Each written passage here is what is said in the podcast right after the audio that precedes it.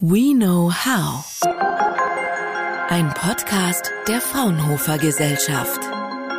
Angela Merkel macht Werbung für ein Energiestartup. Ein US-Präsident bezeichnet einen anderen vor laufenden Kameras als kompletten Volltrottel. Und Hollywood-Schauspielerinnen tauchen auf einmal in drittklassigen Schmuddelfilmen auf. Nein, das ist kein Anzeichen dafür, dass die Welt noch ein bisschen verrückter geworden ist, sondern das sind Beispiele dafür, was mit neuen Technologien heute schon möglich ist. Die Rede ist von sogenannten Deepfakes. So heißen die immer realistischer wirkenden und mit KI manipulierten Film- oder auch Audioaufnahmen.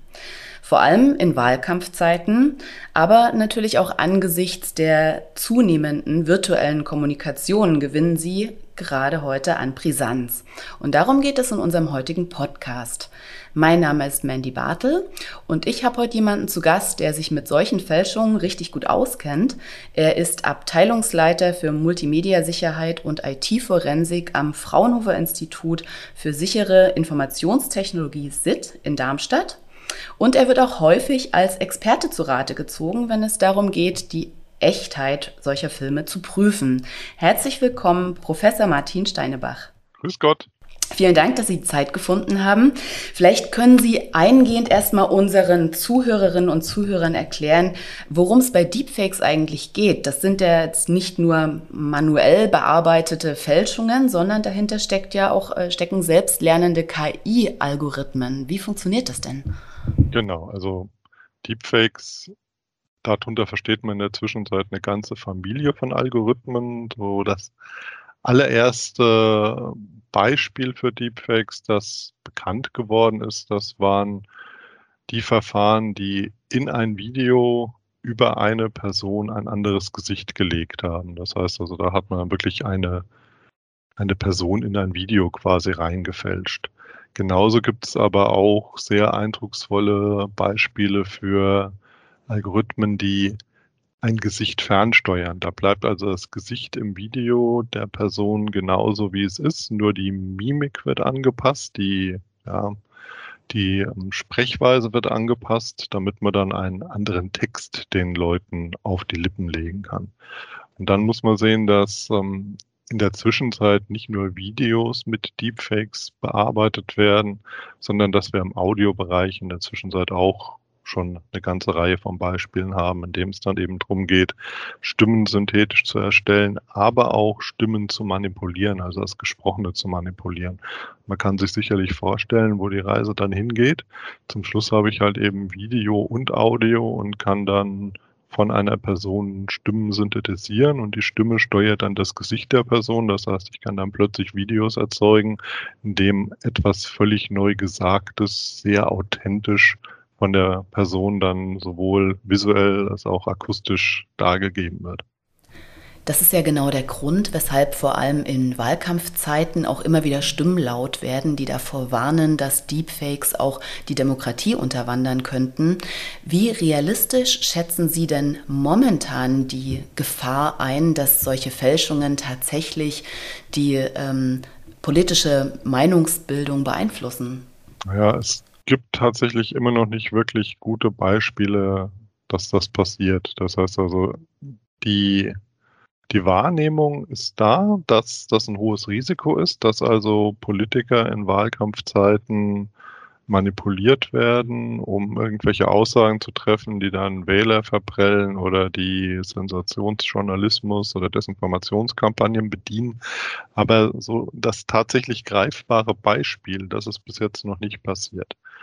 Das kann zum einen daran liegen, dass halt andere Manipulationen viel einfacher sind. Ja, also wir haben immer noch Beispiele, dass wir Sachen einfach aus dem Kontext nehmen, dass wir kurze Ausschnitte ähm, zeigen, die dann was völlig Widersprüchliches oder Missverständliches darstellen.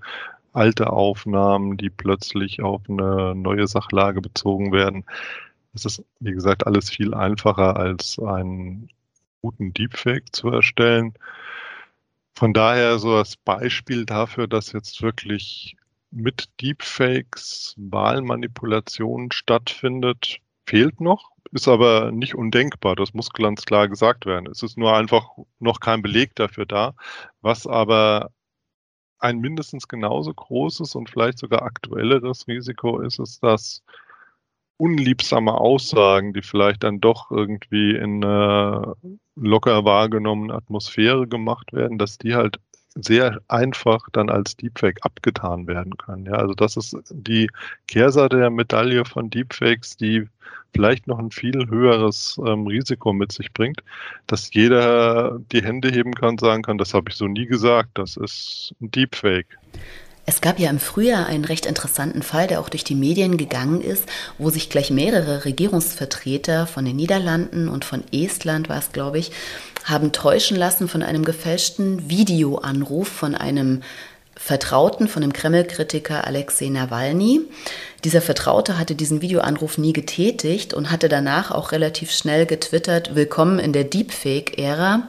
Es hat sich dann aber auch herausgestellt, dass es eigentlich nur ein sehr gut gemachter Scherz war, hinter dem zwei russische Comedians standen. Und ähm, es war aber ein sehr ähnlich aussehender Schauspieler tatsächlich, der mit viel Schminke und dem richtigen Kamerawinkel da sehr realistisch aussah. Als ich das gelesen habe, habe ich mich allerdings gefragt, ist es denn theoretisch möglich, ähm, solche Videoanrufe, wie wir sie gerade zuhauf führen, jeden Tag, in Echtzeit zu faken mit künstlicher Intelligenz? Also ich kann es mir schon vorstellen, dass man das hinbekommt, zumindest mal mit, mit einer Unterstützung von KI. Also die Algorithmen, die halt wirklich ähm, Gesichtssteuerung durchführen, die ähm, sind echtzeitfähig. Also nicht der Deepfake, in dem alles synthetisiert wird, aber ein Video, in dem dann quasi eine Person ferngesteuert wird durch einen Schauspieler, das ist schon durchaus denkbar. Dann hat man immer noch das Problem, dass man natürlich auch die richtige Stimme dazu braucht. Aber wenn wir halt so einen Fall haben, wie den, den Sie geschildert haben, dass man sowieso die Person, selbst wenn sie nicht mit Deepfake ähm, bearbeitet wurden, schon verwechselt hat, dann ist das natürlich noch so das Quäntchen mehr an ähm, Austauschbarkeit, an Verwechselbarkeit, dass man durch diese Software dann hinbekommt, dass dann einfach die Stimme von dem Schauspieler gesprochen wird, der kann auch noch die Gesten, die Mimik und so weiter gut imitieren. Das wird dann auf das echte Gesicht von dem anderen, ähm, von dem Ziel, sage ich einfach mal, ähm, gelegt. Und dann hat man da ein sehr täuschend echtes Beispiel. Das ist dann, wie gesagt, eine Fernsteuerung. Sie haben jetzt 20 Jahre Erfahrung in dem Bereich IT-Forensik. Ähm, Deepfakes sind da ein relativ neues Phänomen. Ich glaube, 2017 sind sie ähm, tatsächlich nicht das erste Mal, aber vielleicht eher bekannter geworden. Ähm, Gab es denn ein Video jetzt in Ihrer Karriere oder eine Aufnahme, eine gefälschte Aufnahme, die Sie besonders beeindruckt hat? Ja, das ist tatsächlich eine ziemlich unbekannte Aufnahme. Also es gibt natürlich tolle Beispiele und wenn man sich da durch YouTube ähm, kämpft, dann wird man da auch ähm, genug wirklich gute Aufnahmen sehen. Aber mich persönlich beeindruckt hat eigentlich am meisten ähm, etwas, das im Schweizer Fernsehen mal gemacht wurde. Da wurden dann von Leuten, die sich vorher mit Deepfakes gar nicht beschäftigt haben, Nachrichtenmoderatoren ausgetauscht. Und das war dann was, das so als Aufhänger für eine Sendung genommen wurde und dann ähm, durfte ich mir das auch mal anschauen. Und das war tatsächlich beeindruckend gut gemacht. Also das hat man auf einem normalen Fernseher, auf dem Smartphone nicht mehr gesehen. Gut, ich habe natürlich beide Personen nicht gekannt ähm, und dadurch hat man keine Probleme in Mimik und so weiter gesehen, aber die Tatsache, dass die halt in einem Studio beide Aufnahmen gemacht haben, dass quasi Körperhaltung, Beleuchtung, Winkel und so weiter perfekt ähm, identisch waren und nur das Gesicht ausgetauscht wurde durch den Algorithmus. Da ist halt wirklich ein so gutes Ergebnis entstanden, dass das damals, und das ist jetzt auch schon wieder, ich glaube, zwei Jahre her oder so, oder mindestens zwei Jahre her, das war deutlich vor Corona, ähm, das wirklich täuschend echt ausgesehen hat. Und das fand ich halt zum einen beeindruckend, dass das halt wirklich dann jemand, der da kein Hintergrundwissen hatte, das so gut hinbekommen hat und ähm, hat halt eben auch gezeigt, wie wichtig die Ausgangsmaterialien sind. Also es wird ja immer so getan, ich habe ein Video und dann habe ich andere Bilder und dann lege ich die drüber und dann sieht das super aus und keiner kann das unterscheiden. Und das ist in echt natürlich nicht so, sondern gut gemachte Deepfakes basieren immer auf sehr gut zueinander passenden ähm, Originalen und ähm, Steuerinformationen oder Austauschinformationen. Jetzt klingt es ja so, als ob es doch mit relativ viel Aufwand verbunden wäre. Auf der anderen Seite steht ja diese Software zum Bearbeiten von Deepfakes auch Open Source im Internet zur Verfügung für jeden. Kann denn tatsächlich jeder solche Manipulationen erstellen und was braucht es dafür? Ja, natürlich. Also dadurch, dass es Software ist, kann das jeder machen und ähm, jeder, der einen PC zu Hause hat, der für aktuelle Computerspiele geeignet ist und eine entsprechende Grafikkarte hat, kann das sogar auch schon in, in einer sehr gut geeigneten Rechnerumgebung machen, weil die Grafikkarten da einfach eine Leistungsplattform für die Algorithmen sind. Ähm, wie gesagt, der, der Unterschied ist halt, dass diese selbstgemachten Deepfakes, indem man dann wirklich einfach ein Video nimmt und ein, eine Zielperson nimmt und die ineinander kopiert, dann hat man über das, über das Material keine Kontrolle. Ja, also wenn ich jetzt irgendwie, ähm, was weiß ich, ein Video, eine Aufnahme von einem von der Videokonferenz mit einer Person nehme und dann so tun möchte, als ob da ein bekannter Schauspieler in der Videokonferenz mit mir gewesen wäre. Ganz klar, dann kann ich das Video nehmen und kann dann die Bilder von dem Schauspieler nehmen und drüberlegen. Aber ich habe wahrscheinlich keine Aufnahmen von dem Schauspieler, der auch in so einer Videokonferenzsituation sich da gerade befindet. Ja, und dann stimmt die Beleuchtung nicht, dann stimmt vielleicht das Flackern von dem, ähm, von dem Hintergrundfilter nicht und so weiter und so fort. Und dadurch kommt da kein gutes Ergebnis raus. Ja, das, die Ergebnisse sind immer noch beeindruckend. Ja, also das möchte ich jetzt gar nicht sagen. Jeder kann inzwischen halt wirklich beeindruckende ähm, Deepfakes erstellen. Aber der feine Unterschied ist wirklich, wenn ich, wenn ich täuschend echte Videos machen möchte, die wirklich über die komplette Laufzeit dann das Gefühl vermitteln, dass das könnte Realität sein dann brauche ich dann doch meistens ähm, noch geeignete Schauspieler, dann brauche ich ähm, eine möglichst hohe Ähnlichkeit zwischen den Personen und idealerweise halt auch ähnliche Umgebung. Und was weiß ich, ich meine, wir hatten Fälle ähm, von, das war ein relativ charmantes Beispiel von einem ich glaube, es war ein Blogger oder YouTuber in Asien, der sein Motorrad-Hobby dadurch finanziert hat, dass er sich ähm, quasi als junges Mädchen, das mit dem Motorrad ähm, durch die Gegend fährt, ähm, ausgegeben hat und dadurch halt viele Follower in seinem Instagram-Account oder so hatte. Und da hat man dann aber auch gesehen, er hat so mal ein hinter den Szenen ähm, Video oder Bericht fabriziert. Und er hat dann auch wirklich seine Frisur und alles wirklich an dieses junge Mädchen, das er dargestellt hat, angepasst, dass einfach der Algorithmus möglichst wenig verändern muss. Also inklusive wirklich Make-up und so weiter und so fort. Und dann, wie gesagt, so ähn, umso ähnlicher die beiden Bilder sind, die ausgetauscht werden müssen, umso einfacher es der Algorithmus hat, umso besser sind die auch die Ergebnisse. Mhm, okay. Wie lange dauert es denn, so ein also wirklich gut gemachtes Deepfake-Video zu erstellen? Und damit meine ich jetzt gar nicht die Vorbereitung mit, wie Sie schon sagten, die gleiche Kulisse und die gleiche Frisur und so ähm, herzustellen, sondern es geht ja auch darum, diese KI ähm, zu trainieren mit Bildern. Ne? Wie lange genau, dauert denn also sowas für ein. Der, der, Algorithmus läuft durch und der, man hat dann halt immer auch. Ähm, Optimierungsschleifen. Man kann also bei solchen Algorithmen dann einstellen, wie viele Schleifen er drehen soll, wie viel ähm, Zeit er sich dafür nehmen soll, das Video immer weiter zu verbessern. Und dann kommt es halt auf die Auflösung, die man produziert und die ähm, Qualität an. Also das letzte, was wir jetzt mal gemacht hatten, war ein hochauflösendes Video, also wirklich im 4K-Bereich, das ähm, glaube ich, so 30 Sekunden lang war. Und ähm, das hat bei uns dann auf einem Standard-PC mit einer normalen Computerspielgrafikkarte ähm, so einen Tag gedauert. Ja. Es geht aber auch kürzer, also wenn man weniger Auflösung verwendet, ähm, dann kann man sowas auch in wenigen Stunden schon in, in der Größenordnung von einer Minute Spielzeit hinbekommen. Mhm.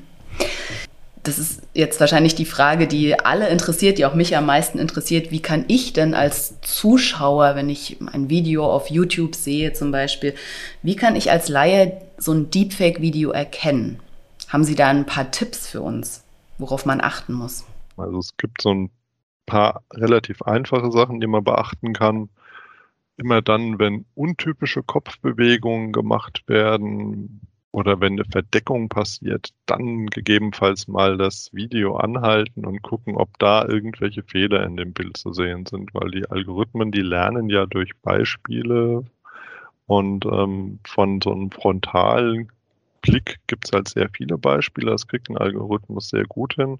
Wenn aber plötzlich mal eine Hand übers Gesicht geht oder wenn man plötzlich vielleicht mal den Kopf nach unten ähm, bewegt, weil da irgendwas zu Boden gefallen ist und ähm, man geht dann wieder hoch, dann sind da plötzlich Gesichtsausschnitte, die sehr untypisch sind und dann kann es durchaus sein, dass der Algorithmus gar kein Beispiel findet und in das alte Gesicht zurückspringt oder dass der Algorithmus dann irgendwie nur was ganz Schwammiges darstellen kann. Also das ist was, da kann der, der menschliche Betrachter noch ein bisschen nacharbeiten und halt eben schauen, gibt es da kritische Stellen. Das ist aber, wie gesagt, nur dann der Fall, wenn diejenigen, die das Video fälschen, solche Stellen übersehen. Ja, wenn die also ähm, das Video so schneiden, dass sowas erst gar nicht vorkommt, hat man die Beispiele natürlich nicht.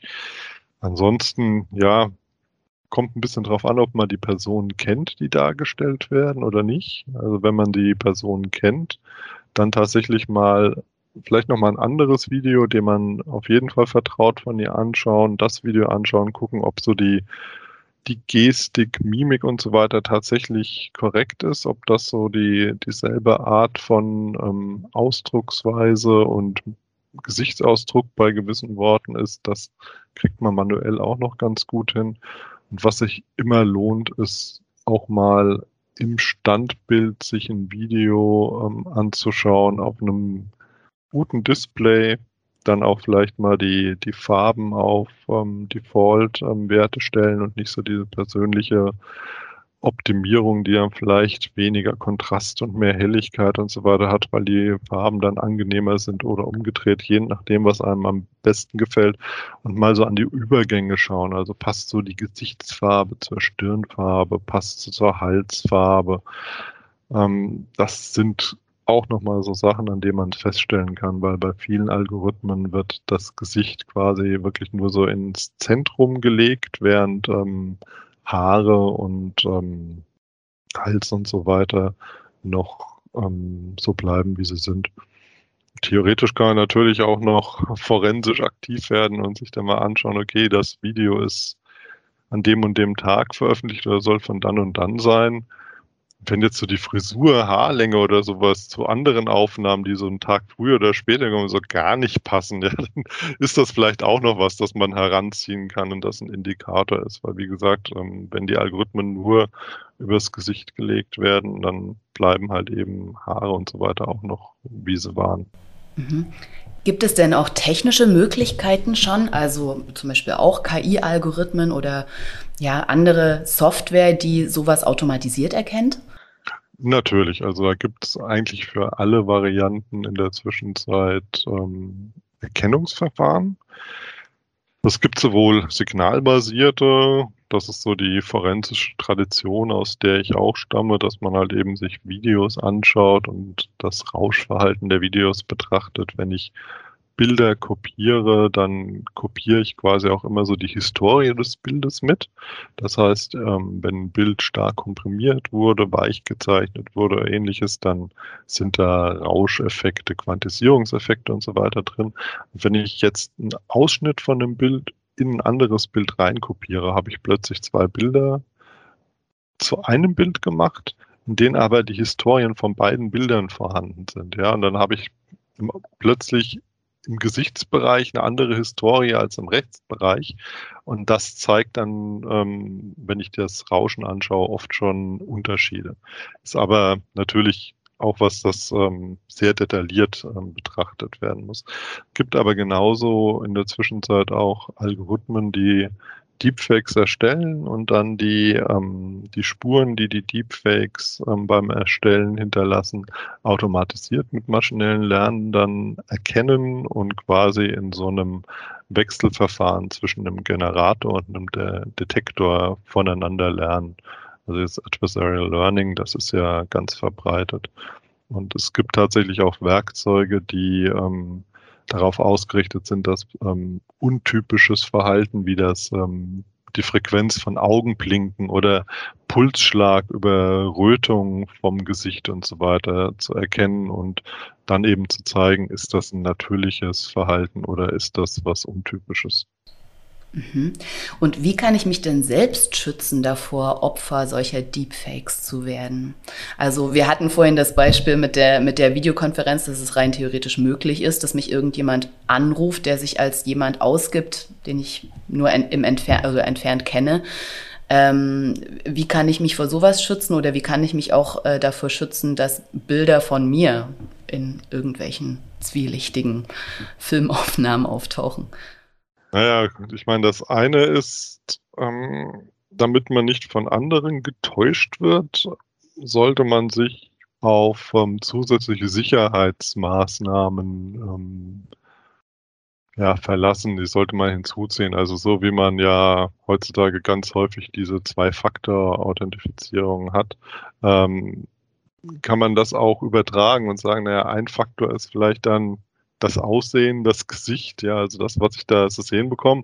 Aber der andere Faktor ist dann vielleicht die vertrauenswürdige E-Mail-Adresse oder so, ja. Also wenn ich mich mit jemandem verabrede und mit dem schon vorher irgendwie einen Schlüssel ausgetauscht habe und der, die E-Mail, die die ähm, Videokonferenzeinladung beinhaltet, dann mit diesem Schlüssel signiert ist, dann kann ich dem schon mehr vertrauen, als wenn ich eine zuge zusammengewürfelte Codierung und dann einen ähm, freien E-Mail-Client, ähm, freien E-Mail-Provider als Adresse bekommen und ähm, da einfach sagt, hallo, ich bin dein alter Bekannte, lass uns mal wieder reden. Ja, das ist einfach ein zusätzlicher Mechanismus oder zur Not vielleicht wirklich ganz stumpf, wenn man noch die Telefonadresse, die Telefonnummer von dem hat, kurz mal vorher durchklären und sagen, hey, ähm, wollen wir in einer halben Stunde telefonieren oder Videokonferenzen oder so, ja, einfach, wenn der dann nichts davon weiß, ja, ansonsten einfach einfach wirklich nur einen zweiten Kanal ausprobieren. Das kann schon helfen. Und ähm, um mich selbst zu schützen davor, dass ich irgendwo verwendet werde, eingefügt werde, ja, letztendlich Sparsamkeit, Zurückhalten bei, beim Verbreiten von Inhalten. Also wenn die Inhalte erstmal online sind, ähm, die kriegen sie da nicht mehr weg. Ja, also das heißt, ähm, wenn jemand Bilder von ihnen aus ihren Social Media Plattformen abziehen kann und die dann einfügen kann, danach können sie nichts mehr dagegen machen. Wir müssen also weiterhin wachsam sein. Und äh, wer mehr zu diesem spannenden Thema erfahren will, dem sei ans Herz gelegt äh, unser Fraunhofer Magazin, die aktuelle Ausgabe 2 2021. Da ist ein großer Artikel zum Thema Deepfakes drin. Und ähm, wer noch mehr darüber erfahren möchte, der kann auch auf die Website www.sit.fraunhofer.de gehen. Äh, vielen Dank für das interessante Gespräch, Professor Martin Steinebach, und äh, einen schönen Tag noch. Danke, gleichfalls. Fraunhofer. We know how.